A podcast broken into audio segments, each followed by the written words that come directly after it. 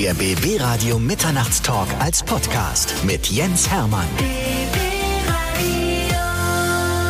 Dieses Studio ist von einer besonderen Energie erfüllt, denn sie ist wieder mal bei mir, Rebecca Immanuel. Oh Jens, ich bin so gerne bei dir. Es ist wirklich wie nach Hause kommen, oder? So, wir haben beide diesen Tag herbeigesehen, ne? Jetzt Ja. ist soweit. Wie viele Jahre haben wir uns jetzt nicht in diesem Studio getroffen? Ist schon ein bisschen her, ne? Ja, ich glaube schon. Aber es ist so, als ob es gestern war. Es ist so, ne? Ja. Wir, alte Freunde treffen aufeinander und wir haben Je. wirklich so viel zu besprechen. Du bist jetzt nicht nur mehr eine der besten Schauspielerinnen Deutschlands. Nein, du bist mittlerweile auch eine der besten Sängerinnen Deutschlands. Oh Jens, oh, das geht ja runter hier. Was für ein schöner Opener. Also, mh, Dankeschön. Es ist äh, sehr viel passiert. Ich gebe mal ein Stichwort von weg. Wir reden über ein neues Album nachher. Wir reden über The Masked Singer. Ja, Du hast in vielen Projekten mitgespielt. Du warst in vielen Ländern dieser Welt und hast wieder gedreht. Ja. Und jetzt gibt es einige Leute, die sagen, ja, Rebecca Emanuel ist mir ein Begriff von Edel und Stark, kenne ich ja. Aber wie hat die eigentlich damals angefangen? Was hat die gemacht? Wo, wie ist sie überhaupt zur Schauspielerei gekommen? Das wollen wir alles mal wissen. Und da wir ja Zeit haben, Ja. gehen wir so ein bisschen zurück in der Vita Rebecca Emanuel. Genau, Hast so machen Bock wir drauf? das. Ja, natürlich. Auf jeden Fall sehr, sehr gerne. Geboren am 13. November 1970 in Oberhausen. Genau. Das Und ist NRW, wa? Genau. Und aufgewachsen bin ich aber tatsächlich in Hamburg, in einem sehr äh, liberalen Bundesland. Und ähm, das hat mich auch nachhaltig geprägt. Du bist Skorpion vom Sternzeichen her. Genau. Okay, dann kommst kurz vor mir. Ist das so? Denn ich bin der Schütze. Ich Ist ja bin cool. Dezember-Sternzeichen. Ah, wann denn? 19. Dezember. Ist ja crazy. Okay, Mhm. cool. Kann ich mir gut merken, weil einige meiner engsten Freunde tatsächlich Schützen sind. In Hamburg bist du aufgewachsen und dann hast dein Abitur aber auf der Highschool in den USA gemacht. Ne? Nee, sowohl als auch. Also ich habe in Hamburg mein Abi gemacht und äh, nachdem ich ein Jahr in den Staaten war, habe ich auch dort mein Highschool-Diploma gemacht. Dementsprechend bist du auch multilingual. Ja, sozusagen. Also Englisch perfekt, aber du hast zwischendurch auch, und das habe ich mal irgendwo gelesen, Italienisch gelernt und das hast Genau. du dir ganz schön hart aufdrücken müssen irgendwie. Oh, das war eine interessante Erfahrung. Also ja gut. Bin halt sehr naiv für ein Vierteljahr nach- nach Italien gegangen und habe gedacht, ja, da lerne ich kochen und dann lerne ich Italienisch sprechen, weil ich beides sehr liebe. Also ich liebe es, Italienern zuzuhören und ich liebe es, Italienisch zu essen. Ist nur ein Problem, wenn du das im Winter machst und alle Leute gerade ihre Restaurants geschlossen haben. Aber eine Restaurantfrau hat sich, meine, eine Wirtin hat sich meiner erbarmt und hat mir nicht nur ein paar Grundzüge des Kochens beigebracht, sondern sie hat äh, mir auch Italienisch versucht beizubringen. Und da muss ich mal sagen, da wehte ein rauer Wind. Ich bin ja eine erwachsene, gestandene Frau gewesen, ne, mit Anfang Mitte 30. Und die gute Dame hat, wenn ich das nicht gleich so umgesetzt habe, was in meinem Sprachbuch halt stand, dann gab es immer einen Klaps auf den Hinterkopf. Ist nicht wahr? Doch. da, also, da war ich dann zwei, dreimal und dann habe ich das dann mit dem Sprechen lernen oder Sprache lernen bei ihr jedenfalls mal sein gelassen. Grazie mille. Sie. Also die, die Grundbegriffe kannst du noch, du kannst im Restaurant zumindest bestellen. Das kann ich. Ich kann kannst bestellen. Ich kann Danke sagen. Schuhe auch in einer kleineren oder größeren äh, Größe mir herbei wünschen. Solche Sachen. Klar. Deshalb fahren Frauen nach Italien, wegen der Schuhe. Es ist völlig klar. Aber kochen kannst du mittlerweile, ja? Also kochen kann ich jetzt schon ein bisschen besser, ja, tatsächlich. Das hast du dir aber nicht in Italien äh, aufdrücken lassen. Nee, also da hat wirklich die Zeit einfach nicht dafür gereicht. Also es war äh, anders formuliert, es wäre vielleicht Zeit gewesen, aber es war nicht der richtige Zeitpunkt. Und das Kochen lernen, jetzt bin ich ja Mama seit zehn Jahren, das muss man dann schon ein bisschen besser beherrschen, wenn man das Kind an eine etwas gesündere Ernährung, sage ich mal, so suffisant äh, heranführen möchte. Absolut. Kein Kind soll durch Tüten ernährt werden und Fischstäbchen aus der Asiate. Nee. Ja, nee, also ich muss mal ganz ehrlich sagen, ich habe früher halt Essen gekocht und ich, ich würde es jederzeit essen, weil ich weiß, es ist gesund, ne? Und es gibt Kraft und macht mich auch wach und munter so, aber ein Kind kannst du dafür nicht begeistern. Also da musst du das, was du dann zubereitest, zwar, ne, das musst du dann schon so ein bisschen so würzen und aromatisch äh, darbieten, dass es einfach Bock hat, mit seiner Nudelgabel da reinzupieksen. So, wir sind zurück in deiner Jugend. In Ja. der Zeit, in der, in der du dein Abitur abgeschlossen hast und vor der Entscheidung standst, was werde ich denn jetzt eigentlich? Genau. Ich kann das ja mal in Kurzform erzählen. Ja. Ich wollte eigentlich immer Ärztin werden und habe aber entdeckt ziemlich früh, dass ich ein großes darstellerisches und auch komödiantisches Talent habe. Das wiederum ist auch ganz vielen Leuten in meinem Umfeld immer aufgefallen und äh, ich habe es nur so wahrgenommen, egal wo ich war, also wirklich egal, ob als Zwölfjährige auf dem Straßenfest oder als ähm, 17-Jährige bei einem Casting fürs, für BBC-Moderation. Bei mir sind die Türen immer aufgegangen. Oder NDR-Moderation und Redaktion für, für so ein Jugendprogramm im dritten Programm. Da gab es, glaube ich, 2000 Anwärter und ich bin tatsächlich auch genommen worden. Da war der Weg einfach offen und frei und ich war ein bisschen widerborstig. Ich wollte eigentlich lieber doch Medizin machen. Das schien mir tatsächlich am Anfang sinnhafter und habe dann nochmal einen Ausflug ins Krankenhaus gewagt und da lag interessanterweise die Gattin des ehemaligen NDR-Intendanten und die hat dann gesagt, Mädchen, jünger wirst du nicht, du musst dich jetzt mal entscheiden, ne? So, was machst du denn jetzt hier? Und dann habe ich ein Praktikum in Berlin gemacht. Was heißt Praktikum? Ich habe einfach drei Menschen, von denen ich wusste, dass sie mit Schauspiel und mit den Medien zu tun haben, interviewt und gefragt, wie denn der Weg dann dahin wäre. Und die standen mir auch Rede und Antwort. Ja, und was soll ich sagen? Dann habe ich die Aufnahmeprüfung gemacht, bin halt mehrfach genommen worden und konnte es mir dann aussuchen und bin an die Ernst Busch gegangen. Ich bin mehrfach genommen worden. Das ja. ist auch toll, ne? Wenn man dann auch Jens, mal die Auswahl. Bitte, bitte, Kontenance, auch wenn wir den Mitternachtstalk haben. Hm? Ich meinte natürlich an den Schulen. Von den zuständigen Direktoren, die gesagt haben, so ein Talent wollen wir natürlich in unseren Reihen genau. gern haben. Ja, nein. Ja, aber so war das. Und ähm, das ist auch schon toll, wenn du eben dir aussuchen kannst, an welcher Ausbildungsstätte du deinen Beruf, deinen zukünftigen erlernen willst. Definitiv. Ja. Kennst du das Weißkittel-Syndrom? Nee. Das ist, wenn man Angst vom Arzt hat. Oh Gott. Und ich stelle mir vor, du wärst Ärztin geworden mit diesem ja. komödiantischen Talent, was du auch hast zwischendurch und ja. äh, die Leute so zum Lachen zu bringen, die wären alle, die hätten sowieso Schlange gestanden bei dir. Oh. Und gesagt, wir möchten bitte zu Frau Dr. Rebecca Immanuel, genau. weil die ist so toll. Ach, danke, danke. Ja, was das Putzige ist irgendwie, weißt du, diese medizinische Leidenschaft hat mich nie losgelassen. Das ist ein dickes Hobby. Also es gibt auch wirklich kaum eine äh, neue wissenschaftliche Erkenntnis, die, ich sag mal, die man in den herkömmlichen Medien lesen kann. Ich lese jetzt keine medizinischen Fachblätter, aber äh, abgesehen davon, ich bin wie ein Schwamm. Ich sauge das alles auf und ähm, ich leite immer Informationen im Freundes- und Bekanntenkreis weiter, wenn ich weiß, dass irgendjemand irgendwas hat, vielleicht auch chronisch oder so, wie man es vielleicht äh, mittlerweile behandeln kann, erfolgversprechend und solche Sachen. Du bist also ehrenamtliche Ärztin? Nein, Ohne ich Titel. bin ehrenamtliche äh, ähm, Medizinliebhaberin. Das ist wirklich, ich finde das einfach total faszinierend, was wir alles machen können. Ja. Da kommen wir zum Beispiel zu einem anderen Thema, das würde natürlich jetzt von meinem Lebenslauf abweichen, aber ich habe letztes wir Jahr. können springen zwischendurch. Wirklich? Ja, können ja. wir springen? Okay, dann springen wir doch jetzt einfach mal ganz kurz in etwas, was äh, mit dem wir uns täglich beschäftigen, der Ernährung. Ich habe letztes Jahr ganz viel Erfahrung mit Ernährung gesammelt und bin einfach sehr beeindruckt, wie stark uns die tägliche Ernährung beeinflusst, Jens. Mhm. Also auch wie das unsere ähm, Lebensfreude beeinflusst, ähm, wie die tägliche Ernährung unsere Leistungsfähigkeit, wie gesagt, unsere Lebensfreude und auch unsere ganz körperliche Gesundheit beeinflusst. Das ist interessant. Na, erzähl mal ein Beispiel dazu. Also angeregt bin ich davon gewesen. Ich äh, war auf der Rückreise vom Bergdoktor-Set und habe am Flughafen alte Freunde von mir wieder getroffen. Also putzige Umstände. Jedenfalls standen die da mitten in der Menge und ich habe gesagt, Mensch, fliegt ihr auch nach Hause? Ja, komm. Und dann ähm, habe ich gesagt, ihr strahlt und leuchtet so, was ist los und so. Und dann haben die mir von einem Ernährungsdoc in Berlin erzählt, von Timus Vitalla.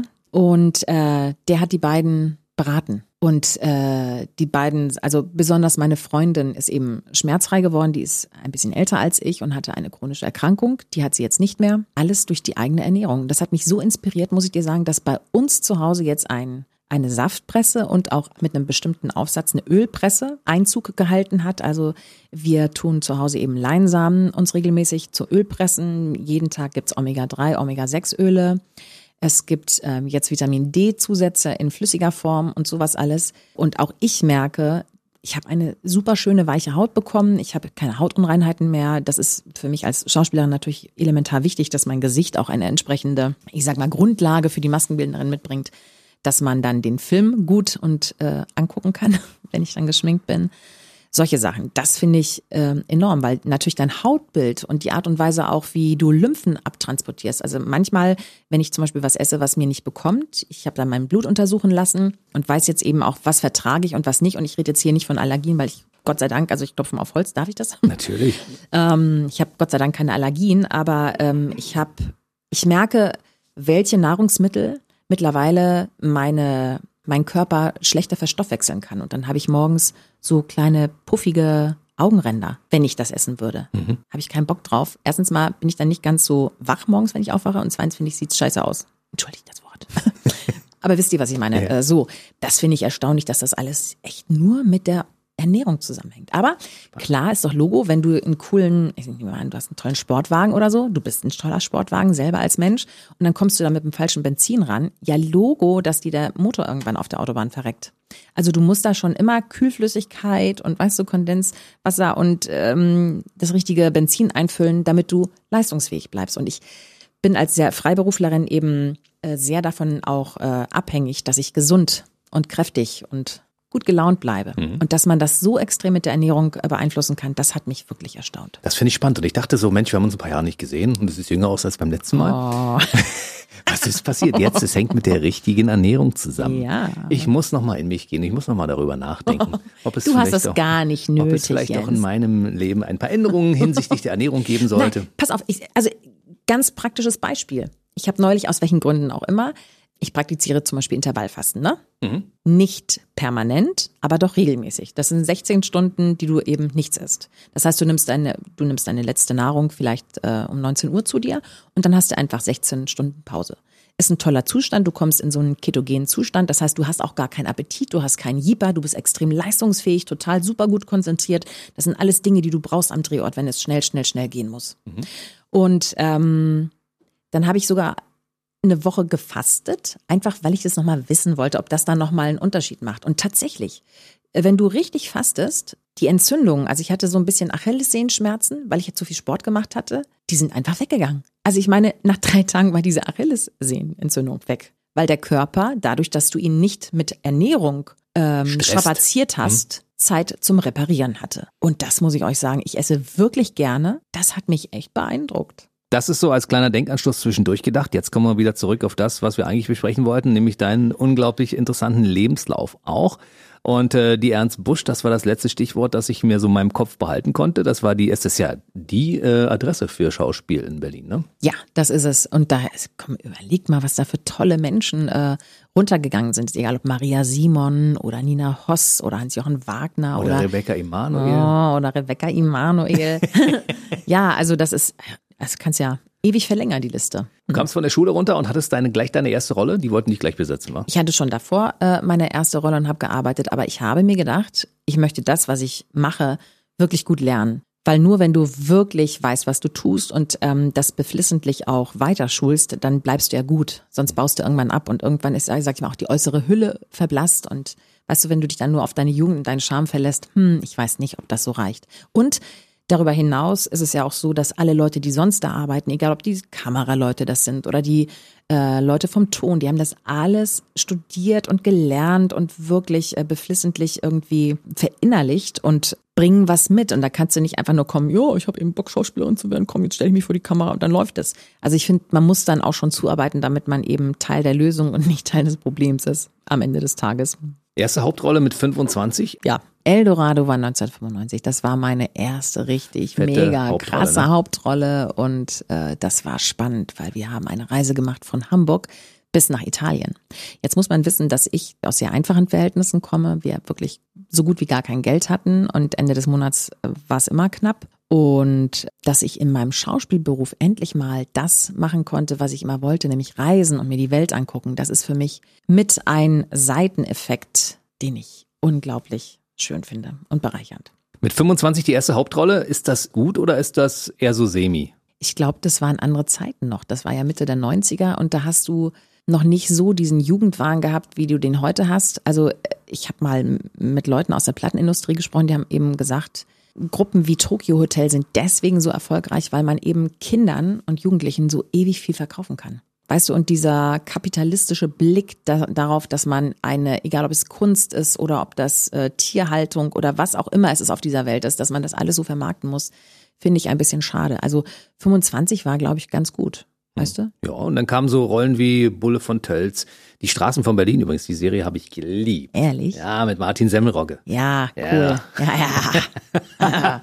ich habe mir die auch als DVD gekauft. Ehrlich? Die steht, Gibt's die? Ja, die gibt es oder gab es zumindest. Ich habe die in meinem Regal zu stehen. Oh, da gucke ich ab und zu mal rein und denke, wie 90er war das damals, aber als das ja. rauskam, war das, glaube ich, eine Revolution, oder? Ja, das war toll. Wir hatten auch so einen ganz kosmopolitischen holländischen ähm, Regisseur, der wirklich nochmal einen ganz frischen Wind reingebracht hat. Also wirklich, der hieß Arte de Jong, werde ich nie vergessen. Erstens mal war der im Gegensatz zu manchen deutschen Kollegen echt immer gut gelaunt, total höflich, auch ähm, gut vorbereitet und der hatte jeden Tag ein anderes Outfit an. Wirklich. Der kam mal so als Western-Cowboy mit Cowboy-Hut oder er hatte mal so einen Anzug, so einen Dreiteiler, weißt du, mit Weste und Sakko und Hose, aber so mit Blümchendruck an und lustigen Turnschuhen.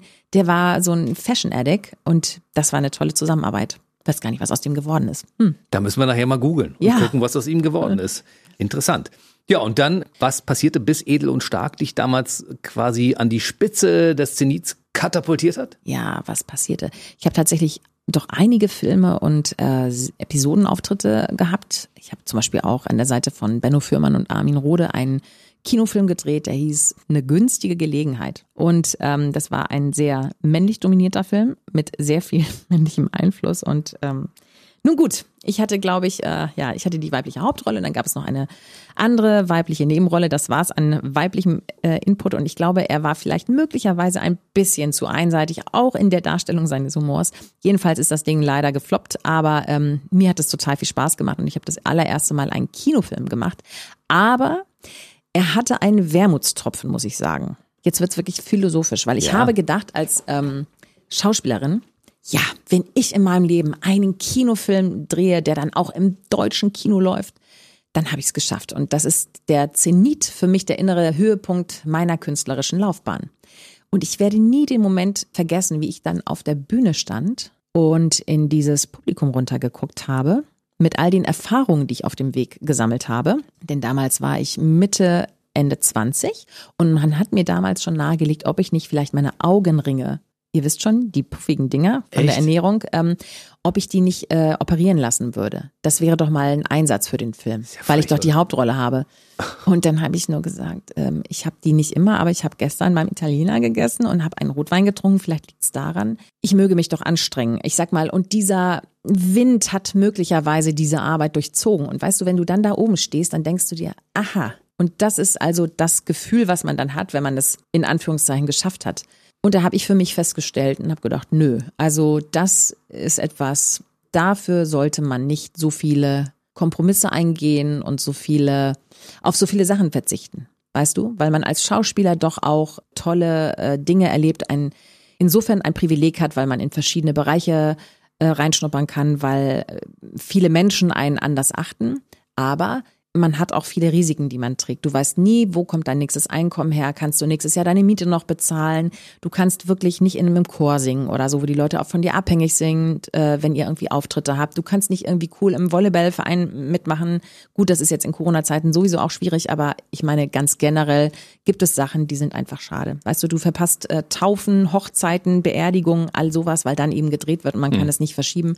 Also genau wie alles im Leben, alles im Leben hat zwei Seiten. Und da, in diesem Moment, habe ich gedacht, okay, gut, ich habe das jetzt erlebt, aber davon hängt mein Herz nicht ab. Und dann, Jens, nach all diesen Sachen kam edel und stark. Trotz Augenringen. Tatsächlich, ja. Ja, ja, das war, das muss man mal sagen, da habe ich ja auch mehrere Castingstufen durchlaufen. Ähm, ich fand das sehr amüsant, äh, dass man ziemlich früh sich entschieden hatte, mich zu besetzen und dass man den Mann dazu gesucht hat. Das hat mir sehr geschmeichelt, muss ich mal sagen. Hattest du Mitspracherecht bei Christoph Emmort? Nein, überhaupt nicht. Komm, ich war ja damals ähm, total unbekannt. Ich habe zwar doch einiges schon arbeiten dürfen. Du weißt ja, die Türen gingen immer auf, aber ähm, ich war unbekannt. Und mit Christoph, das ist, der ist ja nach wie vor, auch heute 2020, der ist wie mein großer Bruder. Der ist echt super. Der ist echt wie ein Mentor. Der ist immer hilfsbereit. Meine Familie liebt den. Also wir, wir lieben ihn. Ich habe mit ihm das erste Casting gehabt. Dann gab es ein paar andere Casting mit anderen Männern. Und dann das letzte Casting. Und dann wurde es eben entschieden, dass wir das machen durften. Und ich kann, ich weiß noch, wie ich das zweite Casting gemacht habe. Leider nicht mit Christoph, sondern mit irgendjemand anderem. Und ich dachte, boah, ist das langweilig. Weil weißt du, äh, Jens, das ist so, ich muss mal mal sagen, aber wie mit uns, da fließt es einfach. Und da muss man sich gar nicht bemühen oder anstrengen. Es ist einfach eine Bereicherung. Man denkt gar nicht, dass man arbeitet und schwupp ist es vorbei. So, und genau so ist es auch mit Christoph im Ort gewesen. Und ich freue mich sehr, dass wir dann ja zwölf Jahre danach mal wieder Jahre, einen Film machen konnten in Bozen irgendwie. Das war ja 2016 der Fall. Und ähm, ich hoffe sehr, dass wir irgendwann nochmal wieder zusammenarbeiten dürfen. Ja, guck mal, wir treffen uns auch alle paar Jahre mal hier zum Interview. Hoffentlich werden die Abstände jetzt ein bisschen kürzer. Ne? Ja, das wird Weil Es toll. gibt ja auch so viel zu erzählen immer. Ja, genau. Und äh, das wird mit ihm genauso sein. Das ist toll, dass du Und das sagst. Edel ja. und Stark war ja wirklich, das war ja die Erfolgsserie, ne? Du, Ja. die taffe Anwältin, er an der Seite. Ich, ich, Ja, aber weißt du, das war ja in dieser Ellie Bank Bild-Zeit und man muss Ja. mal sagen, dass, dass wir sowas im deutschen Fernsehen haben. Das wirklich Edel und Stark hat von diesen genialen Drehbüchern von Marc Terjung gelebt. Dieser Mann, der macht ja auch heute immer noch, der hat ja Dani Lowinski dann später zum Erfolg gebracht. Ähm, es ist total wichtig, dass du für ein Format, das erfolgreich ist, einen Hüter hast, ja, weil zu viele Köche verderben den Brei, ist so. Und der hat einfach 52 großartige Folgen in vier Jahren geschaffen und ähm, mega, mega, mega, mega. das war ein schöner Abschnitt in deinem Leben. Ja, es war ein super Abschnitt. Aber wie jeder schöne Abschnitt im, im Leben endet auch irgendwann mal was. ja. War das für dich damals dramatisch, als klar war, das geht nicht weiter, edel und stark? Nein, das war nicht dramatisch. Es war dann sehr ungewohnt, weil auf einmal sehr viel mehr Zeit äh, zur Verfügung war. Man hatte ja sonst wirklich neun Monate im Jahr zu tun mit den Vorbereitungen für die Serie, während der Dreharbeiten und dann mit dem Nachlauf. Du machst ja dann immer Pressearbeit. Ja, aber das war, man muss mal sagen, echt einzigartig. Also, dass man das als Schauspieler erleben darf, dass man zum Beispiel auch nominiert wird für tolle, großartige Preise. Für den bayerischen Fernsehpreis, den hast du doch bekommen. Ja, den habe ich, wurde. ja, aber t- also zum Beispiel, wir wurden wirklich ein Jahr später wurde El und Stark nominiert, Christoph wurde nominiert und ich wurde nominiert, jeweils einzeln für den Deutschen Fernsehpreis. Christoph und die Serie haben es bekommen. Ich habe ganz süß, ich habe dann von so einem ganz lieben Fan, habe ich so eine kleine äh, Fernsehpreisstatue bekommen. Ich denke, das darf ich sagen. Die steht immer noch ähm, in meinem Arbeitszimmer und äh, erfreut mein Herz so. Ja, das war toll und auch zu merken, wie begeistert die Menschen sind. Weißt du, und Jens, es ist wirklich, die Menschen, überleg mal, wir haben es gedreht 2001 bis ähm, Dezember 2004 einschließlich, ne? Letzte Ausstrahlung 2005. Heute, 15 Jahre später, die Menschen reden immer noch Kennen darüber. die, genau. Die kennen das und die lieben das. Es läuft ja auch immer noch bei Sat1 Gold oder so. Also das ist doch, finde ich, das größte Kompliment, was du als Künstler haben kannst und erleben kannst, dass deine Arbeit so lange sichtbar und so lange geschätzt wird. Und das war auch ein gutes Fundament für deine Karriere, die danach ja begann. Und danach musstest du dir keine Gedanken mehr machen, wie kann ich meine Miete zahlen etc., sondern ab da wurdest du ja durchgehend besetzt, ne? In den verschiedensten Formaten. Ja, obwohl ich mich ja auch eine Zeit lang nochmal zurückgezogen habe, weil, ähm, weißt du, wenn du so äh, erfolgreich bist und so viel arbeitest, dann ähm, kann es sein, dass du vielleicht ein bisschen den Bezug zur Realität verlierst. Das war jetzt nicht so in meinem Fall, weil ich extrem bodenständig bin, eben weil ich, wie gesagt, aus äh, einfachen Verhältnissen komme. Aber ähm, weißt du, worauf kommt es an im Leben, Jens? Also ich finde es zum Beispiel total beglückend, wenn ich sehe, wie es meinem Kind gut geht. Ja, also wenn mein Sohn befreit lacht und mich anstrahlt oder aufgeregt nach Hause kommt und mir irgendwas erzählt oder so, das sind die Momente für mich, die machen mich reich. Oder wenn ich weiß, dass es meinen Freunden gut geht oder die kleinen Dinge, ein schöner Sonnenaufuntergang oder so oder eine, ich sag mal, eine autofreie Bahn, wenn ich auf dem Weg hier zu euch ins BB-Studio bin und ich einfach gut durchkomme, das macht mich glücklich. Und es ist gar nicht so wichtig, finde ich. Weißt du, ist man berühmt oder ach, wie viele Menschen kennen einen, weil das bringt dir am Ende des Tages nichts. Am Ende des Tages bist du immer auf dich zurückgeworfen und auf das, was dich umgibt. Und für mich ist das die Kernessenz gewesen. Nach Elon Stark ist es wichtig, das zu pflegen, zu behüten und zum Blühen zu bringen. Du hast gesagt, du hast dich ein bisschen rausgenommen. Du warst ja zwischendurch auch mal auf dem Jakobsweg. Ganz ne? genau. Das war, das eben dieses Jahr. Weißt du, ich ne? habe da so, ich habe mir einfach so ein Jahr gegönnt, wo ich eben Italienisch gelernt habe, wo ich Gitarre gelernt habe, wo ich auf dem Jakobsweg zum Beispiel ähm, habe ich mich so in diese Glaskunst, in die Glasfenster verliebt, egal ob in den kleinen Kirchen, in den Kathedralen. Es gibt in Astorga, das ist so ungefähr auf der Hälfte des Weges, ein ganz tolles Museum. Meine Güte, haben die schöne Glasfenster. Da habe ich gedacht, ach, möchte ich vielleicht Glasfenster designen und ähm, herstellen und habe dann tatsächlich in Paderborn auch ein Kunstglaserei Praktikum machen dürfen. Also an die Kollegen nochmal nach Paderborn, ihr wart super, ich habe es geliebt. Es war eine tolle Zeit. So, und dann habe ich das zum Beispiel in diesem Jahr einfach mal ausprobiert, ne? um dann festzustellen, aha, okay, gut, äh, auch da gibt es zwei Seiten und hm, dann bin ich vielleicht mit meinem Schauspiel doch ähm, ganz gut bedient. Und ich habe tatsächlich auch durch diesen Jakobsweg ähm, die Sinnhaftigkeit in meinem Beruf kennengelernt, Jens. Und das ist natürlich etwas, das hat mir einen großen inneren Frieden gebracht. Kann ich mir vorstellen. Wenn du Dinge in Frage stellst und dann anschließend Klarheit darüber hast. Ja, und also es gibt, ähm, ich war neulich auf dem Green Tech Award. Das ist so eine Veranstaltung, wo neue Technologien und überhaupt auch Initiativen weltweit angeguckt und prämiert werden, äh, die uns und unserem Planeten helfen, langfristig gut zu überleben. Und da gab es eine Firma, die hat ihr Produkt mit Purpose Driven, Hashtag Purpose Driven, also mit Sinn getrieben vorgestellt. Und da fühle ich mich sehr zu Hause. Ich bin ein Mensch, ich brauche einen Sinn. Also ich brauche kein Geld oder kein äußeres Ansehen, aber ich brauche eine Sinnhaftigkeit, die in meinem Tun und unter meinem Tun liegt. Weißt du, und wenn das Schauspiel mir zum Beispiel die Gelegenheit gibt, Jens, jetzt mit dir zu reden und meine Botschaften in die Welt, dass wir zum Beispiel achtsamer mit uns selbst und mit unserem Gegenüber und auch mit der Welt, mit der Schöpfung, in der wir leben, umgehen sollten, dann finde ich das wunderbar. Wenn ich den Menschen mitgeben kann, Leute, es macht sehr wohl einen Unterschied, ob ihr als allererstes, wenn ihr morgens aufwacht, einen schwarzen Kaffee in euren Magen kippt oder erstmal ein Glas stilles Wasser, das vielleicht sogar Zimmertemperatur oder ein bisschen erwärmt ist, äh, zu euch nimmt. Das macht in, äh, also ich sag mal, für die Übersäuerung eures Körpers einen riesen Unterschied. Dann mache ich das gerne, weil ich zum Beispiel jetzt entgegen einer Ärztin äh, sofort Tausende von Menschen erreiche, wo eine Ärztin vielleicht nur ihren Kundenstamm erreichen kann. Weißt du, das macht für mich einen Riesensinn, weil, das muss man mal einfach sagen, ich liebe die Menschen und ich liebe die Welt, in der wir sind. Und wenn ich einen Beitrag dazu leisten kann, dass diese Welt ein bisschen freundlicher ist mit sich und dem Gegenüber, dann muss ich sagen, dann äh, kann ich mit einem Lächeln einschlafen. Das ist schön. Ach, ja. Der Jakobsweg, der hat einiges verändert an dir. Bist du die kompletten 800 Kilometer gelaufen? Yo, man. Also echt? ich bin echt von Saint-Jean-Pied-de-Port, ich könnte ja das mal nächstes Mal mitbringen, was du diesen Pilgerausweis, den du immer abgestempelt bekommst, bis nach Santiago, Compostela, ja. 800 Kilometer. Mhm. Mit wie viel Blasen am Schuh und mit äh, wie vielen Versuchen zwischendurch zu sagen, oh, ich höre auf? absolut gar keinem, äh, ich höre auf, überhaupt nicht. Es gab nur eine Etappe, die war, das ist die ähm, Etappe vor dieser äh, Ebene. Das ist anstrengend gewesen, weil du nicht unterschätzen darfst, dass dieses Gewicht, was du im Rucksack permanent mit dir trägst, natürlich deine Laufleistung bestimmt dass du äh, durch Regen und Matschfelder läufst. Und schwerer ist, wirst. Und, und schwerer wirst, weil ja. nämlich deine Wanderschuhe einfach wie äh, angesogen immer wieder zum Erdboden runtergezogen werden. Also das war echt, oh mein Güte, wir hatten solche Regengüsse da. Ich bin ja alleine gelaufen aber du läufst ja nie ganz alleine. Du läufst vielleicht, sage ich mal, ein paar Kilometer alleine, aber du wirst entweder überholt oder läufst auf Leute auf, wo du dann eben schneller bist und so weiter und so fort. Das war echt beschwerlich, so, ne, teilweise.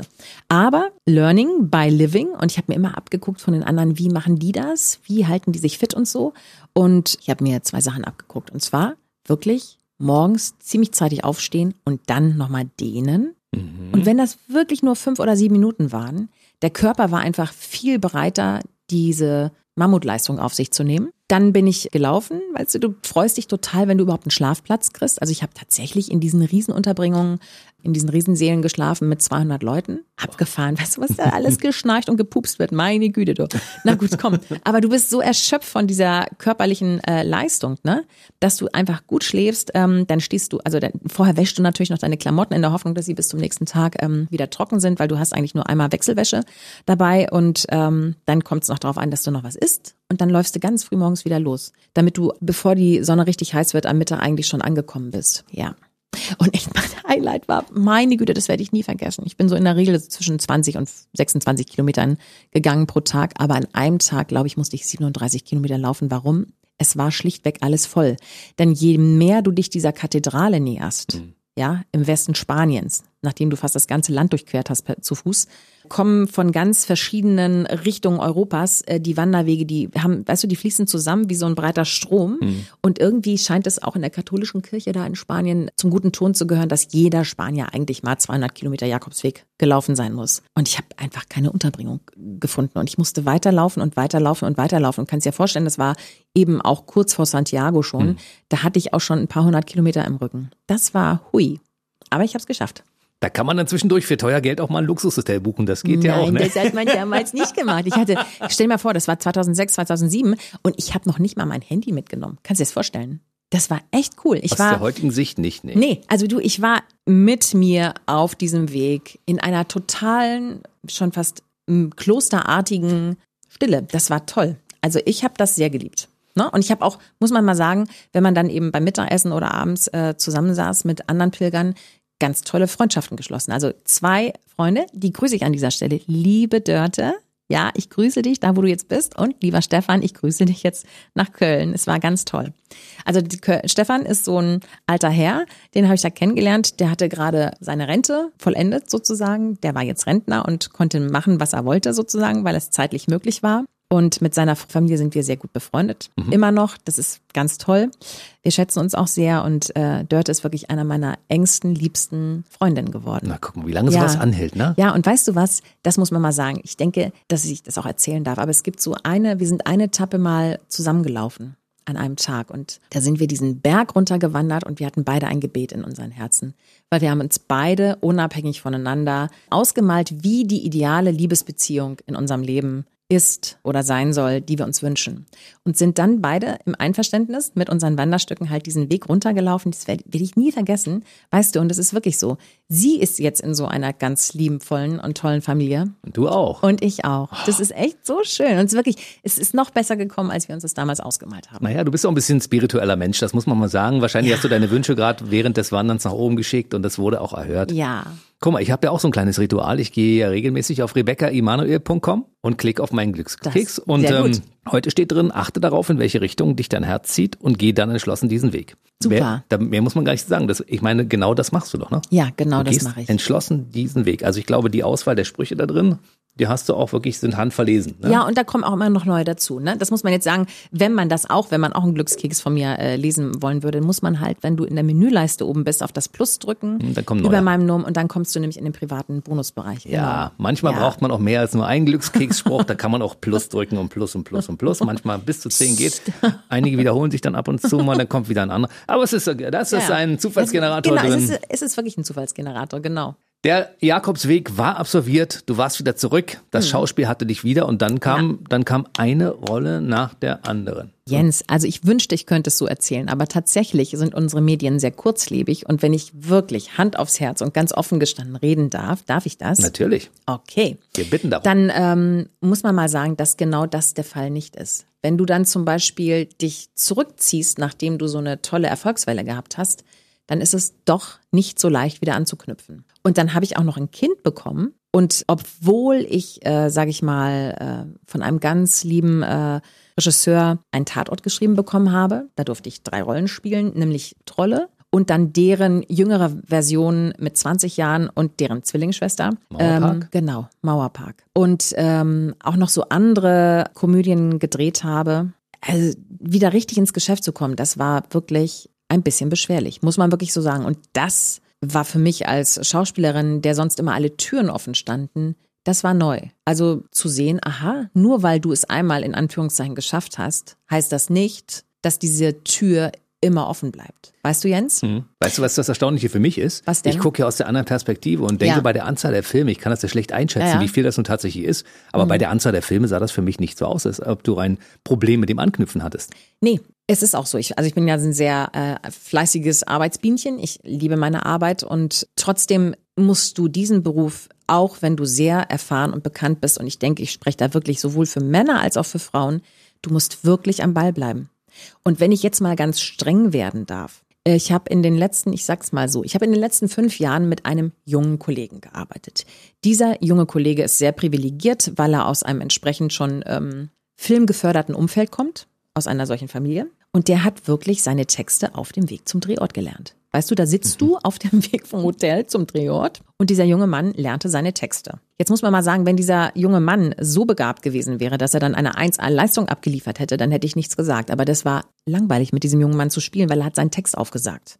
Und er hatte eine Hauptabend-Hauptrolle. Und als alles vorbei war, habe ich ihn gefragt und habe gesagt, sag mal, möchtest du eigentlich diesen Beruf zu deinem Beruf machen im Leben? Und hat er gesagt, ja, also er glaubt vielleicht schon. Und dann habe ich gesagt, okay, dann möchte ich dir eine Sache mitgeben. Liebe das, was du tust und schätze das. Und wenn du das aber schätzt, dann musst du dich auch dafür einsetzen und dann kannst du nicht deinen Text auf dem Weg dorthin lernen, weil du gar nicht mit deinem Gegenüber, zum Beispiel mit mir, und wir hatten die meisten Szenen, spielen kannst. Du sagst dann einfach deinen Text auf, aber du kannst gar nicht mal reagieren auf das, was meine Rolle dir liefert.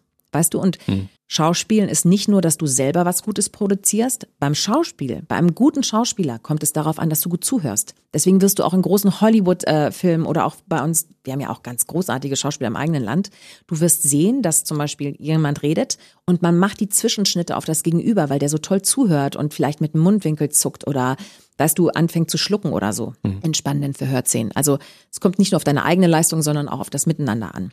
So, und das habe ich ihm gesagt. Dann habe ich gesagt, weißt du, selbst ich nehme immer noch Schauspielunterricht und Schauspieltrainings, damit ich einfach mein Instrument, das ich bin, schule. Ja, und ich bin mal gespannt, was aus dem wird, weil ich beobachte ihn so aus der Ferne. Aber ich finde, wenn man schon das Privileg hat, weißt du, dass man das machen darf, was so, sich so viele tausende Leute wünschen, dann muss man das auch wirklich mit Sorgfalt machen. Weißt du, er ist ja auch wahrscheinlich großer Bewunderer von Rebecca Emanuel. Er wird jetzt diesen Podcast hören und wird sagen, ach, da gab es schon die zweite Stelle von der Seite. Okay, ich werde jetzt mal darüber nachdenken, ob das, was sie mir da erzählt hat, vielleicht doch oh, einen tieferen Sinn hat für mich. Guck mal, diese tolle Richterin, die sich doch so für Frauenrechte, aber auch für andere Menschenrechte eingesetzt hat, die Ruth Gainsbourg, die oberste Richterin da am Gerichtshof in Amerika, die hat gesagt, dass man also ihrer Meinung nach das Leben eben nicht nur für sich selber lebt, sondern auch für die Gemeinschaft. Und so wie du ja dein Leben auch nicht nur für dich alleine lebst, weil du es eben äh, toll findest, äh, spannende Persönlichkeiten zu interviewen. Ich glaube, du hast sowieso eine große Liebe zu Menschen, weil du wirklich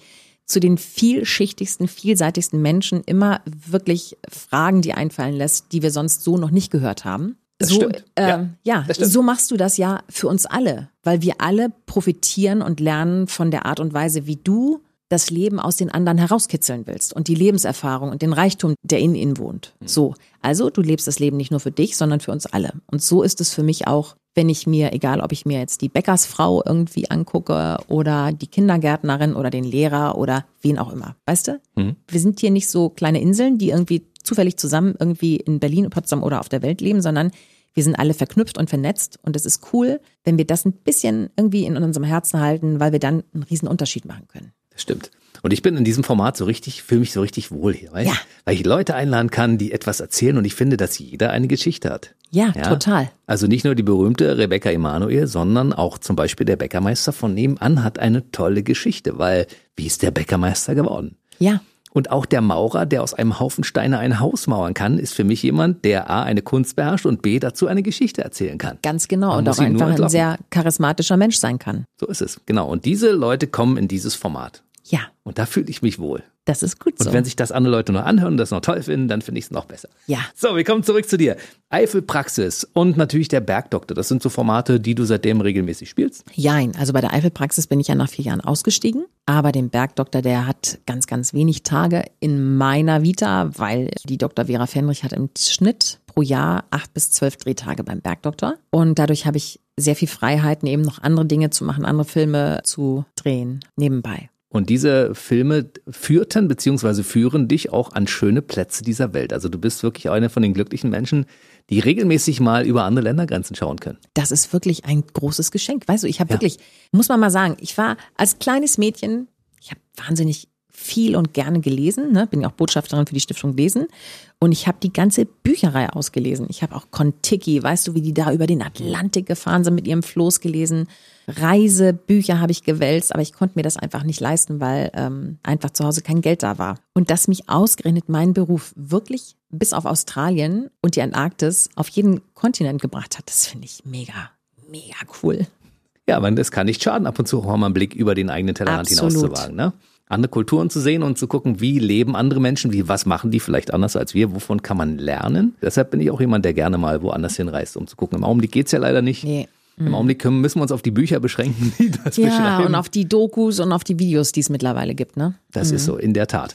Aber trotzdem kamst du ja ein bisschen rum, könnte man sagen. Wollen wir mal die Highlights der letzten zwei Jahre, Länder, die du bereist hast, ganz kurz mal zusammenfassen, wo du sagst, was hat dir gefallen? Österreich bist du ja regelmäßig nah. Yeah, ja aber ich muss jetzt sagen, Österreich ist mein Dauerhighlight. Ja. Also wirklich, du fährst dahin, weißt du, und dann machst du die Fenster runter und dann kommst du da durch diesen kleinen einen Tunnel und dann hast du diese Bergluft Weißt du, du bist in diesem Panorama, es ist wie auf einer Postkarte, du bist sofort im Flow und im Urlaub.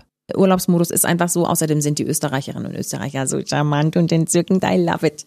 Das ist einfach, ja, Urlaubsfeeling pur. Dann habe ich letztes Jahr äh, in Massachusetts, in Boston gedreht. Ich habe leider von der Natur nicht ganz so viel mitbekommen. Ich habe mir neulich den Film, der jetzt am 22. November ausgestrahlt wird, mal angeguckt und feststellen müssen, dass das eine geile Umgebung war, in der ich mich aufgehalten habe. Ich habe das nur leider nicht mitbekommen, weil ich habe irgendwie in 28 Tagen hatte ich nur viereinhalb Tage frei und ähm, bin wirklich nur hingeflogen, habe gearbeitet äh, und bin wieder zurückgeflogen. und bin in die nächste Arbeit geplumpst. Aber das war eine tolle Landschaft, Jens. Musst du dir mal angucken. Wirklich. Muss man 22. sich angucken. November, guckt man sich mal an. 20.15 Uhr. Im ZDF. Genau. Ja, und das ist auch ein Name, den man nach zwei Flaschen Rotwein auch schwer aussprechen kann. Genau. Es ist just. Ja, nee, aber super. Also es ist in der Tat so toll, dass ich auf jeden Fall nochmal selber dahin reisen möchte, um mir das anzugucken. Belgien warst du auch? Belgien war ich auch.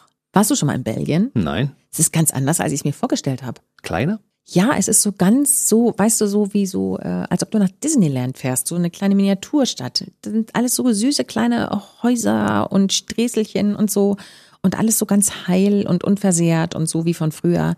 Sehr putzig. Lass uns mal bitte auf das Jahr 2020 kommen, Ja. weil das war ja wirklich ein Jahr. Also viele sagen, 2020 sollte man abhaken, Corona, scheiß Jahr, überhaupt nicht. In, Ja. in deinem Fall war es ja ganz anders. Für dich war das ein sehr, sehr erfolgreiches Jahr. Ja, dieses Jahr ist 2020 ist ein erfolgreiches Jahr. Wenn wir 2020 differenziert betrachten, dann kann man natürlich feststellen, dass mich die derzeitige Weltenlage aus mehrererlei Hinsicht ähm, besorgt. Wenig, Aber- wenig. Aber man kann ja nicht immer nur dahin gucken, wo es gerade brennt und wo es gerade schlecht ist. So, man muss ja auch dahin gucken, okay, was kann man tun? Kann man was tun? Und wenn ja, was soll das sein? Dazu kommen wir vielleicht später. Und äh, um deine Frage jetzt zu beantworten, also sind die Frauen, sie sprechen gerne. Das war ein tolles Jahr. Ähm, beruflich war das ein tolles Jahr. Genau. Also es gab mehrere Drehs, die wir gleich noch auseinandernehmen werden. Es gab eine sehr erfolgreiche Fernsehshow, bei der du unter einer Maske deine wunderbare Stimme den Leuten mal präsentieren konntest. Und dann sind wir gleich beim Thema Stimme, weil es gibt ja auch noch eine erste Single und es gibt ein Album. Ja. Also wollen wir chronologisch bleiben? Sehr gerne. Du hast dieses Jahr gedreht, so eines warst äh, Gast bei, bei Kräumann, warst du, ne? Ja, ich war bei Kreumann und ähm, ich bin bei Bettys Diagnose gewesen. Das hat mich sehr gefreut, weil eine Regisseurin, mit der ich im vergangenen Jahr einen Krimi gedreht habe, die hat mich äh, damit hingenommen und mir eine Rolle gegeben, die ich so noch nicht spielen durfte. Also ich war total ungeschminkt und habe eine, wie nennt man das, radikale Bienenschützerin, Umweltschützerin gespielt. Und dann gab es im Krankenhaus einen heftigen Mutter-Tochter-Konflikt. Das wird am 11. Dezember ausgestrahlt. Wow, also das war eine tolle Rolle, tolle Kollegen und hat mir irre viel Spaß gemacht, mich mal so von der anderen Seite zeigen zu dürfen, weißt du? Auch für dich überraschend, ne? Sitzt, Ja. Sitzt du dann davor und guckst dir das an und denkst, hm, bin ich das? Nee, also es war einfach, es hat einfach Spaß gemacht, dass dir mal jemand was anderes zutraut, weißt du? Sehr schön. Und dann kam äh, der maskierte Sänger. Genau, und dann kam der maskierte Sänger, von dem ich ja schon länger wusste, dass er kommt. Ähm, Die Göttin warst du. ja, ich war die Göttin und ich sage dir, Jens Hermann, es war das aufregendste, intensivste Abenteuer meines ganzen Rebecca-Lebens. Echt? Wirklich, ich habe schon gesagt, es war für mich spannender und schwieriger als die Geburt meines Sohnes. Echt. Warum? I spare you the details. Nein, aber äh, guck mal, fangen wir mal von vorne an. Ja, mach mal. Weißt du, du startest so in dieses Leben und du bist wie jedes andere Kind auch, ne? Du hast Freunde und ich habe zum Beispiel mit meiner Freundin aus der Grundschule immer tierisch gerne mich verkleidet, so mit den Klamotten meiner Mama. Und dann haben wir mit Haarbürsten irgendwie ABBA und so gesungen, äh, auf so Denglisch. Es war sehr lustig. Wer warst du? Und das war gleich- oder Annifried? Ich war alle vier. Du warst auch die Männer, ja? Ich war ABBA. Ich verstehe, alles klar. ja, so und ähm, dann äh, zwei Jahre später habe ich mit einer Freundin ähm, wollten wir für den Grand Prix de Eurovision äh, wollten wir einen Song schreiben. Ich weiß noch, der hieß Frei wie ein Vogel. Ja, also das Singen hat mich immer begleitet. Meine Mutter hat mir zum Beispiel auch erzählt, sie hat immer gehört, wenn ich von der Grundschule nach Hause gekommen bin, wenn das Fenster offen war im Sommer, weil ich gesungen habe. Ich bin immer singend die Straße lang gegangen und tatsächlich auch jetzt, wenn ich koche oder irgendwas mache, Wäsche aufhänge, ich also mir liegt eben, weil ich so ein vergnügtes Grundwesen habe, mir liegt immer ein Lied auf den Lippen. So. Und als dann letztes Jahr in der Winterzeit der Anruf kam, liebe Rebecca, wir haben da eine Rolle und wir wollen dich fragen, ob du sie ausfüllen möchtest, weil es ist die Göttin der Liebe und uns ist aufgefallen, dass du einfach nicht nur im privaten, sondern auch gerade im beruflichen Kontext immer sehr würdig und freundlich und wertschätzend mit den Mitmenschen umgehst. Wir wollten dich fragen, möchtest du das ausfüllen? Und das hat mich total berührt. Und habe ich gesagt, natürlich. Und, das muss man jetzt in diesem Podcast auch mal sagen, es hat mich auch deswegen liebe Pro7-Redaktion berührt, weil ich bin so eine freie, eigene Straßenkatze, die ihren Weg durch dieses Leben geht. Freiheit ist mir ein ganz, ganz wichtiger Wert und den werde ich bis zum Schluss immer verteidigen. Und ich habe nicht so wie andere Künstler ein riesiges Management im Hintergrund oder so eine Vermarktungsgeschichte. Also ich weiß nicht, ob es euch schon aufgefallen ist, aber wir sehen sehr oft, ziemlich oft die gleichen Charaktere. Mhm, das stimmt. Und das hat sicherlich Leider. auch was damit zu tun, dass die bei einem bestimmten oder bei zwei oder drei verschiedenen großen Agenturen unter Vertrag sind. Das ist auch in Ordnung, das sind die Strukturen in Deutschland, aber dass ProSieben den Arsch in der Hose hatte, zu sagen, diese Frau ist im Alltag bei den Menschen irgendwo haften geblieben und sehr beliebt und sehr sympathisch äh, wird sie wahrgenommen, der geben wir eine Chance. Das werde ich pro sieben immer hoch anrechnen. Vielen lieben Dank an dieser Stelle. Das heißt, sie haben mir meinen größten Kindheitstraum erfüllt. Ich durfte als Sängerin auf eine Bühne. Und verkleidet auch. Boah, mega. Und das Gute war, ich war verkleidet. Das heißt, man hat gar nicht gesehen, wie fleckig rot und aufgeregt meine Wangen waren und wie ich da stand in der Hitze. Denn auch das muss man mal sagen. Ja, natürlich kannte ich The Masked Singer vom Jahr davor. Aber, ey, ich habe überhaupt nicht gepeilt, dass ich ja in einem Gesangswettbewerb auch bin, ja. Und dann haben wir diese ähm, Proben gehabt. Die Proben waren an einem bestimmten Tag und ich habe meine Mitstreiter singen hören. Oh mein Gott. Alter Falter. Weißt du, und wenn du die gehört hast und dann weißt du ja, du liebst das Singen, aber du bist gar keine ausgebildete Sängerin und du musst da jetzt raus vor Millionen Zuschauern und es ist live. Oh mein Gott. Ah, Schnappatmung, Puls auf 2080. Donk, donk, donk, donk, donk, donk. Gut, dass ich da hinten nicht umgekippt bin. Jens, das war wirklich, das war wirklich, also ich krieg jetzt noch schweißnasse Hände, wenn ich daran denke. Und das größte Glück in meinem Leben ist, ich bin da natürlich raus und habe das gemeistert. Weißt du? Gut, komm hier beim zweiten Song, den hat, der hat echt schön angefangen. Jetzt muss man mal sagen, das ist differenziert, weil du hast Klicks im Ohr. Ich bin ja keine ausgebildete Sängerin. Das heißt, ich weiß gar nicht, ich bin das, ich bin noch nicht so erfahren, dass ich das mit einer Sicherheit, wie zum Beispiel eine Andrea Berg oder eine Helene Fischer oder ein Mark Forster hätte ausfüllen können. Nein, sondern ich bin ja sozusagen Anfänger gewesen. Und deswegen habe ich einmal den Einsatz verpasst und auch das, wie stemmst du das, dass du dann wieder in den Bogen kommst, weil gucken Millionen Leute zu. Alter Falter. Aber für mich war das sozusagen, das hat die Tür aufgemacht. Also Jens Hermann, nehme meine Worte heute mit in dein Öhrchen. Es gibt nichts mehr, wovor ich mich jetzt grusel. Es gibt nichts mehr, wenn es, also ich sag mal jetzt äh, in meinem Wunsch vorhanden sein sollte, was ich mir nicht zutraue. Nichts mehr. Ich bin total angstfrei geworden dadurch. Also alleine dafür, danke. Hast du, hattest du vorher Angst vorm Singen? Ich hab, wusste gar nicht, dass du keine Gesangsausbildung hast. Ich dachte, als Schauspielerin hat man automatisch mit Gesangsunterricht. Na klar, Äh, klar hast du äh, Gesangsunterricht, du hattest auch an der äh, Ernst Busch Gesangsunterricht, aber du hast dann halt gelernt, sag ich mal, dass ähm, alle meine Entchen ganz traurig zu singen. Ne, wenn du da im Kerker irgendwie eingesperrt bist im Faust als Gretchen oder ganz jovial zu singen, weißt du so, haha, weißt also solche Sachen lernst du. Aber so eine richtige Stimmbildung, muss ich dir sagen, habe ich eigentlich wirklich für diese Sendung in diesem Jahr angefangen. Ich wünsche, ich hätte es ein bisschen früher noch erfahren, weil dann hätte ich äh, noch länger üben können. Denn ich habe jetzt richtig die Bruststimme in mir erschlossen, die Mischstimme, die so in deinem nasalen Bereich äh, liegt und die Kopfstimme. Ich habe zum Beispiel auch überhaupt erstmal die Technik jetzt gelernt in diesem Jahr. Wie singe ich überhaupt in Mikro? Weißt du, beim ersten Auftritt, ich dachte, ich wusste, ich dachte, ich darf eben nicht so nah ins Mikro, eben wegen diesem Pop, also weißt du, dass die S- und Ja, ja. die P-Töne nicht so weit rauspluffen.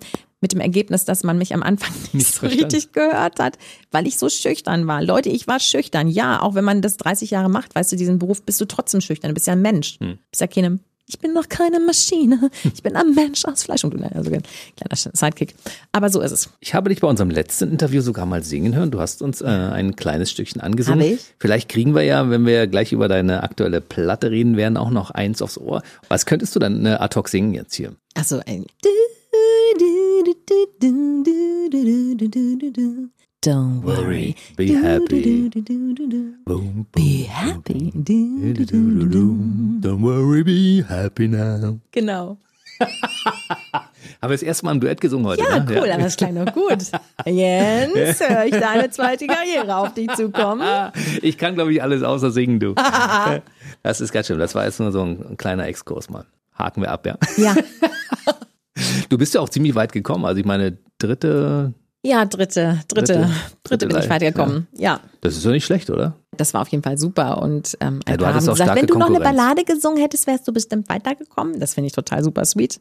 Ja, was ich auch ganz süß fand, äh, Ruth hat ja am Anfang gesagt, das ist eine Stimme, die haben wir schon alle irgendwo mal gehört. Und ich sag mal, es gab ja einen Journalisten, der hat einen, wie ich finde, der hat eine sehr, sehr reißerische Schlagzeile in seinem Ding gehabt. Und ganz am Ende stand dann, ja, aber wenn man ihre Vita liest, dann stellt man veracht, dass sie über eine beachtliche Karriere verfügt. Weißt du? Ist ja eine Frechheit. Ja, aber Jens, das ist sowieso, ich sag mal, da sind wir ja bei einem gesellschaftlichen Kollektivthema, dem Mobben, wo ich mich manchmal frage, Leute, lasst doch einfach leben, also leben und leben lassen. Wirklich. Wir als Radiosender unterstützen die Kampagne von Carsten Stahl, Stop Mobbing, und wir sorgen dafür, dass zum Beispiel bei unseren Kindern in den Schulen nicht so viel gemobbt wird, weil wir ihn regelmäßig rausschicken und der Vorträge vor Kindern hält, die gar nicht wissen, was sie ihren Mitschülern damit antun. Deshalb, wir sind der erste Radiosender in Deutschland, der das unterstützt. Das findet deine Zustimmung, oder? Absolut, das finde ich ganz, ganz großartig und ganz wunderbar. Ich hab, kann das nur unterstreichen. Du wurdest als Kind ja schon gemobbt wegen deiner Nase damals, ne? Ja, genau. Und dann noch in irgendwelchen Zeitungsartikeln, das ist eine Frechheit. Nein, ganz süß. Das äh, würde ich jetzt so gar nicht sagen. Guck mal, auch da, komm, jeder Mensch guckt durch seine Brille, ne? Und man kann ja ähm, auch sagen, Mann, warum haben die nicht irgendwelche wahnsinnig äh, bekannten Influencer oder YouTuber oder so genommen? Warum haben die da eine Frau aus dem Fernsehen genommen, aus dem analogen Fernsehgeschäft noch?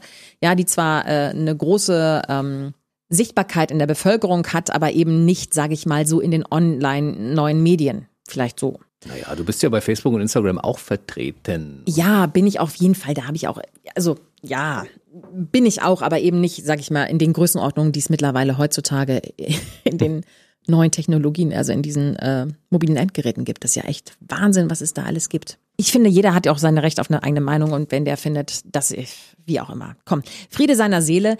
Weißt du, ich denke mir, wenn er so einen anderen Menschen beschreibt, Jens, wie musst du drauf sein? Ich würde gar nicht, weißt du, ich würde gar nicht diese Worte über meine Lippen bringen. Selbst wenn jemand eine andere Meinung vertritt oder so.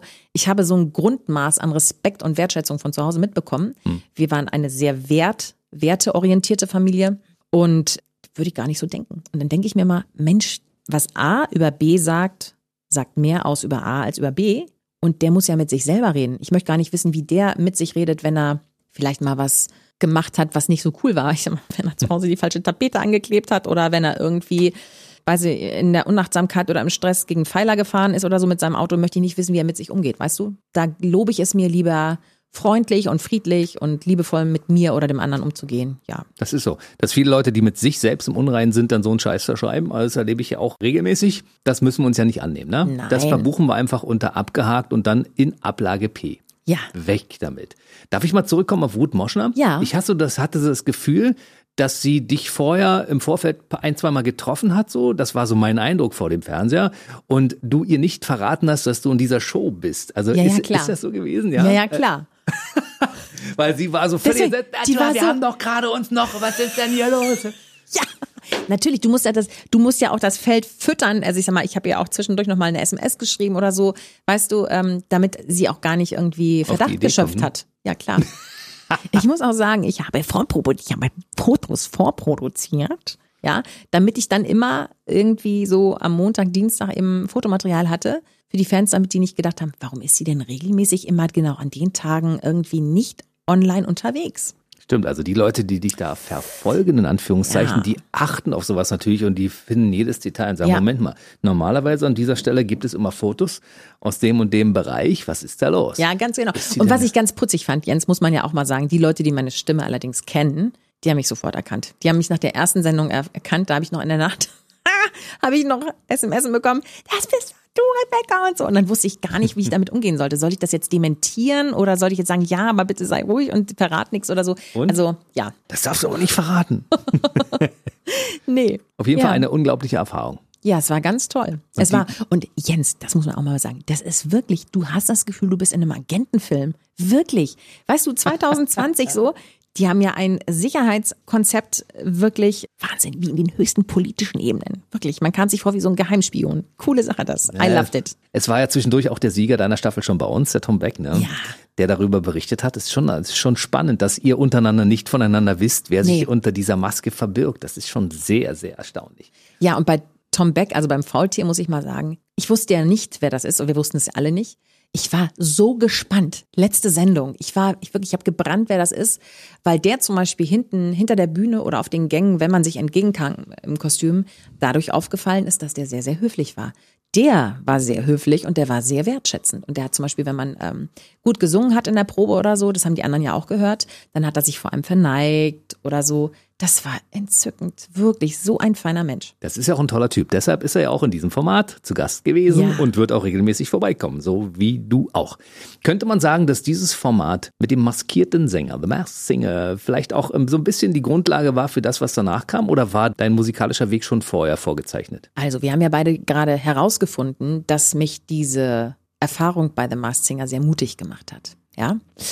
Und dass ich jetzt 2020 tatsächlich mit einem Album rauskomme, das hat nur indirekt was damit zu tun. Ich glaube tatsächlich, hätte es The Masked Singer nicht gegeben und hätte ich äh, nicht gelernt, dass man sich ganz viel zutrauen kann, dann wäre diese Platte vielleicht in fünf oder zehn Jahren auf den Markt gekommen.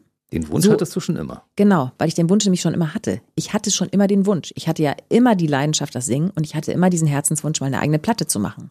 Jetzt muss man eben auch sagen, ich habe mit 20 Jahren mich entschieden, mich selber lieben zu lernen. Und damit meine ich, achtsam und respektvoll mit mir und meinen Wünschen umzugehen und mit meinen Bedürfnissen. Das heißt, wenn ich zum Beispiel das total cool gefunden hätte und unbedingt auch hätte moderieren wollen, lieber Jens, dann hätte ich wahrscheinlich irgendwo gelernt, wie man moderiert. Oder wenn ich das toll finde, dass jemand anders zum Beispiel Gitarre spielen kann, dann Weißt du, dann ist es super, aber ich würde das jetzt nicht neidisch im Sinne von betrachten, boah, der kann so geil Gitarre spielen. Dann würde ich sagen, okay, komm, wenn ich das so schätze an dem anderen, Dann lerne ich es auch. dann lerne ich es auch. Verstehst du? Und wenn ich das so schweinegeil finde, dass da jemand eine Platte macht, dann möchte ich dann auch irgendwann eine Platte machen. Das Gute daran ist, wenn du dieses Konzept in deinem Leben fährst, du bist nicht neidisch, weil du dir selber diese Dinge gestattest und erlaubst zu lernen. Finde ich super. Ich finde ein neidfreies Leben sehr angenehm und auch nicht nur für mich, sondern auch für mein Gegenüber eine Bereicherung Definitiv. fördert den Weltfrieden, sag ich mal so. Und dann kam dieser Lockdown und in Kombination sind es eigentlich vier Sachen, die mich dazu gebracht haben. Guck mal, ich habe ja früher richtig deutsche und englische Songs geschrieben, so als Singer-Songwriterin. Ich bin wirklich bis nach Rotterdam gefahren, über Frankfurt und so in der Edel- und Starkzeit. Und Yvonne Katterfeld hat mich vor zwei Jahren auf einer Berlinale gefragt, da hat sie gesagt, sag mal, Rebecca, bereust du das eigentlich, dass du nicht deine eigene Musik gemacht hast damals? Und ich muss sagen, ja, wirklich. Also ich habe ja davon Abstand genommen nach dem Jakobsweg, weil ich dachte, boah, ey, wenn ich jetzt noch bekannter werde, das ist mir dann echt äh, eine Spur too much. Weil ich war ja eine jüngere Frau, weißt du. Die Leute hatten damals, die, die waren so begeistert und entflammt in der Liebe zu diesem Format, was wir da gedreht haben als Hauptdarsteller, dass die einen einfach so spontan umarmt haben, vor lauter Freude und Begeisterung. Das ist ja ganz süß, aber ich möchte gerne gefragt werden, bevor man mich anfasst. Ja, ich glaube auch Frauen, die haben wirklich an der Ampel ihren Koffer fallen lassen, sind über die rote Ampel gerannt und haben gesagt, oh, Frau Emanuel, ich wollte Sie immer mal kennenlernen. Oh, weißt du, das ist ganz toll auf der einen Seite, aber auf der anderen Seite, Leute, jeder Mensch, egal ob Politiker, Sportler, wer auch immer, das sind alles auch ganz normale Menschen. Wir sind ja alle irgendwie gleich, nicht wahr? Und ähm, um jetzt diesen Bogen zu knüpfen, das war vor zwei Jahren, war die Frage, hast du es bereut? Und da habe ich festgestellt, ja, da ist noch eine Sehnsucht, da ist noch was offen. Dann kam ähm, letztes Jahr ein Besuch bei Maren Kräumann.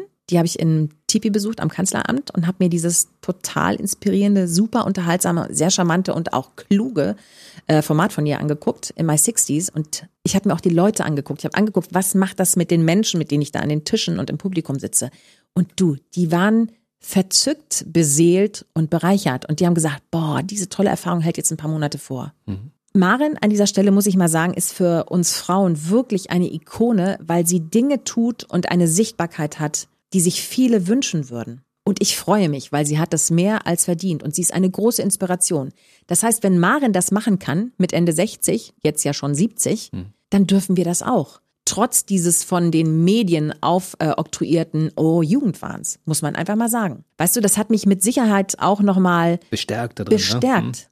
So, dann kam die Berlinale, da sitze ich in der Jury für so einen Kurzfilmpreis, den Blaue Blume Award und wir sichten wirklich tolle, tolle Filme und ähm, haben dadurch natürlich auch einen Zugang zu Filmemachern ähm, aus dem deutschsprachigen Raum, aber auch aus Europa insgesamt. Und da hatten wir so eine Panel-Podiumsdiskussion, das Bild der Frau im neuen, modernen, romantischen Film. Wie ist das? Und dann gab es eben auch Fragen, warum tun sich Frauen so schwer sichtbar zu werden? Und wie kommt es, dass zum Beispiel an den Filmhochschulen manchmal mehr als 50 Prozent der Absolventen weiblich sind? Sogar mit extrem guten Leistungen, aber in der Filmwelt, also in der Branche selber, siehst du nur 12, 15 Prozent abgebildet. Wo sind denn die ganzen Frauen mit ihrem Können? Und dann kam Corona, der Lockdown und ich saß zu Hause. Also ich habe ja zwischendurch immer Masking auch noch gemacht, ähm, habe homegeschoolt und habe gedacht, wo soll denn das noch hinführen? Was kommt denn da noch alles auf uns zu? Persönlich, gesellschaftlich, finanziell, auf jeden Einzelnen von uns. Und dann habe ich irgendwie ans Jahresende gedacht und habe gedacht, puh, das wird aber ein dunkles Jahr am Jahresende. Und dann habe ich gedacht, hm, was kann ich machen, um das ein bisschen zum Leuchten zu bringen? Und die Menschen daran zu erinnern, was alles in uns wohnt, nämlich diese eigene innere Kraft, die uns die Stärke gibt, am Morgen aufzustehen und weiterzumachen. Und deswegen habe ich ein Weihnachtsalbum gemacht. Ja, ein sehr schönes sogar. Und die erste Single daraus ist The Power of Love. Genau. Schon veröffentlicht und Ja. das Album kommt am 13. November zu deinem 50. Geburtstag Ja. und erfüllt dir quasi einen großen Wunsch und das ist Ja. so dein schönstes Geburtstagsgeschenk vermutlich. Ja, muss ich wirklich sagen. Freut mich total. Wisst ihr, für mich hat Weihnachten eine sehr wichtige Bedeutung. Das ist ähm, neben äh, den Geburtstagen von Menschen, die ich liebe, ähm, das schönste Fest im Jahr. Und ich komme ja, wie gesagt, aus sehr einfachen Verhältnissen und wir hatten wirklich gegen Monatsende immer sehr wenig zu essen. Also ich weiß, wie das ist, wenn man nur Pumpernickel und Senf hat und eben Suppen, also Suppen, Suppen, Suppen, Suppen, Suppen. Aber wir hatten wenigstens noch was zu essen, aber es war sehr karg manchmal. Und meine Mutter hat es immer geschafft, am Jahresende das Weihnachtsfest so zu gestalten, dass ich nie das Gefühl hatte, dass es mir an irgendwas mangelt. Das war für mich wirklich so ein mega Highlight neben meinem Geburtstag. An dieser Stelle überhaupt auch nochmal einen lieben Gruß an meine Mama, wenn sie das jetzt hört. Sie hat mir wirklich durch ihre Großherzigkeit und ihre große Liebesfähigkeit diesen finanziellen Mangel, in dem ich aufgewachsen bin, sehr wettgemacht. Ach, schön. Ja. Tränen trocknen? Ja, es ist doch, weißt du, Hm. so die Kindheit prägt ja einen doch fürs ganze Leben, möchte ich mal sagen. Und diese Weihnachtszeit für mich, ähm, weil wir nichts hatten, wir haben immer alles selber gemacht. Das heißt, wir haben Möbel vom Sperrmüll geholt und haben die aufgearbeitet oder äh, wenn wir Sachen verschenkt haben, dann haben wir die eben selber gemacht und selber gestrickt oder selber genäht oder selber gekocht, selber gebacken, selber gebastelt. Das ganz toll ist im Nachhinein, weil du wahnsinnig kreativ wirst und handwerklich begabt. Und deswegen zählt diese Zeit zu meiner Lieblingsjahreszeit. Und zwar nicht nur am 24., sondern in den Wochen, die die Vorbereitung auf dieses Fest sind. Und manchmal habe ich es in der Vergangenheit auch vermisst, dass da ein Album ist, das einen sehr ruhigen, entspannenden, erholsamen Charakter hat und mich nicht noch mehr äh, überreizt, so wie die Shopping Malls oder unsere mediale Welt das tut, ne? Mit den ganzen vielen Bildschnitten, die wir haben, wenn wir zum Beispiel Fernsehen oder Nachrichten gucken. Und deswegen habe ich jetzt das Album gemacht, was ich mir immer gewünscht hätte, es mal zu hören. Und diese schöne Weihnachtszeit, also Vorweihnachtszeit beginnt dieses Jahr am 13.11. Für alle anderen ja auch, weil sie das Album Light natürlich auch sich nach Hause holen können. Weihnachts-Cover-Songs. Das sind also Ja. nicht deine eigenen, sondern du hast dir die größten Welt-Weihnachtshits quasi ausgesucht und machst das auf die Rebecca Emanuel-Art. Genau, ich habe meine Lieblingsweihnachtssongs zusammengestellt. Ich bin mir auch sicher, dass ich äh, nächstes Jahr ein paar eigene Weihnachtssongs noch schreiben werde, aber ich hätte nicht von der Idee im Lockdown bis zur fertig produzierten CD es geschafft, zehn tolle eigenständige Songs zu schreiben. Weißt du, dafür wäre die Zeit nicht da gewesen. War eh ein sportlicher Ritt, muss man mal sagen. Ich bin total stolz darauf, dass ich das geschafft habe. Du hast ja nebenbei auch noch ein bisschen gedreht, ne? Ja, nicht ja, ich habe wie gesagt auch meinen äh, Sohn zu Hause gehabt und ähm, Ihn mit dem ihn unterrichtet, in den Haushalt geschmissen und dann eben noch in Österreich und in Belgien gedreht. Aber man hatte nicht den Eindruck, dass sich das gestresst hat, weil wir haben zwischendurch ja auch telefoniert und du standst am Kochtopf, hast gerührt, währenddessen schon Songs vor dich hingetrellert, quasi als Übung. Deinen Sohn unterrichtet zwischendurch. Hast du die Aufgaben fertig? Und wahrscheinlich noch eine Rolle gelernt nebenbei, weil du bist ja so ein bisschen Multitasking und das übst du ja auch regelmäßig. Ne? Ja, ja, so ist das. Echt crazy. Hm, ist immer so. Also kannst du am Ende 2020 dann noch sagen, so schlecht war das Jahr, zumindest für mich und mein Umfeld nicht. Für, für viele war es ein schlimmes Jahr, weil gerade so die ganze Veranstaltungsindustrie liegt ja am Boden, die ganze Kulturszene liegt am Boden. Und da müssen wir jetzt dringend auch dran arbeiten, dass das nicht im Boden versickert, ne? Weil Nee, wenn das, das weg muss ist, man- wenn das weg ist, ist es wirklich, das wird dramatisch für uns. Es ist wirklich egal, wo wir hingucken. Es geht jeder Branche echt schlecht. Aber manche Branchen haben das Glück, dass sie ein bisschen durch staatliche Unterstützung aufgefangen werden. Und das hat leider die Kulturbranche überhaupt nicht. Da muss nachgearbeitet Und da muss man werden. mal sagen, Leute, auch wenn ich eine bekannte Schauspielerin bin, ich hoffe, dass ich noch ganz lange weiterarbeiten kann und gut im Geschäft bin, weil ich krieg eine Rente jetzt, glaube ich, mein Rent letzter Rentenbescheid sind irgendwie 327 Euro oder sowas im Monat. Da kannst du ja richtig einen drauf machen, ja. Ja, da kann ich richtig, du, Südsee-Luxus ist äh, vorprogrammiert. Das meine ich. Und du musst in diesem Beruf eh diese Steh-auf-Mentalität haben, diese Zuversicht, dass es immer irgendwie weitergeht und dass die Türen aufgehen. Und ich kann noch davon leben. Und es ist unsicher, Jens. Ich möchte mir nicht ausmalen, wie es bei meinen ganzen Kolleginnen und Kollegen ist, die, sage ich mal, nicht diesen Bekanntheitsgrad haben. Und ich möchte auch gar nicht wissen, wie das die Veranstaltungstechniker, wie das die Garderobieren schaffen, wie das die Beleuchter, die Inspizienten, was weiß ich nicht, was da alles dranhängt, auch an der Konzertbranche. Überlege mal, wie viele Milliarden werden umgesetzt in Deutschland. Ich habe mal gelesen, Unglaublich. 13,6 Milliarden. Das ist eine Und wieso werden diese Leute nicht irgendwie gesehen und aufgefangen? Das verstehe ich auch nicht. Aus meiner Sicht sind die absolut relevant. Veranstaltung ist auch ein Großteil unseres Geschäftes hier bei BB Radio. Mit allen Gewerken, die da dranhängen. Ja, und ich möchte an dieser Stelle mal Hannelore Hoger zitieren. Äh, Hannelore Hoger ist eine unserer besten äh, deutschsprachigen Schauspielerinnen, die wir im Land haben. Die ist nun schon etwas älter und die hat vor ein paar Jahren den hessischen, unter anderem den hessischen Filmpreis mit nach Hause genommen. Und auf der Veranstaltung hat sie gesagt, Künstler sind dazu da, um den Menschen das Herz zu wärmen. Und Leute, es ist scheißegal, ob die das mit Rammstein schaffen oder mit Helene Fischer oder mit Rebecca Emanuel und Tom Beck. Die Hauptsache, man berührt den Menschen und man beseelt ihn, man erreicht ihn. Denn in einer Kultur, in der man die Herzen nicht erreicht und in einer Kultur, in der die Herzen erkalten, gibt es Krieg. Und deswegen ist das wirklich wichtig, dass wir das nicht vergessen. Frau Hugger, Sie haben da einen sehr wahren Satz gesagt. Ich sage an dieser Stelle mal Danke für dieses wunderbare Zitat. Und das sollten wir alle mitnehmen. Darüber Ja. sollten wir nachdenken.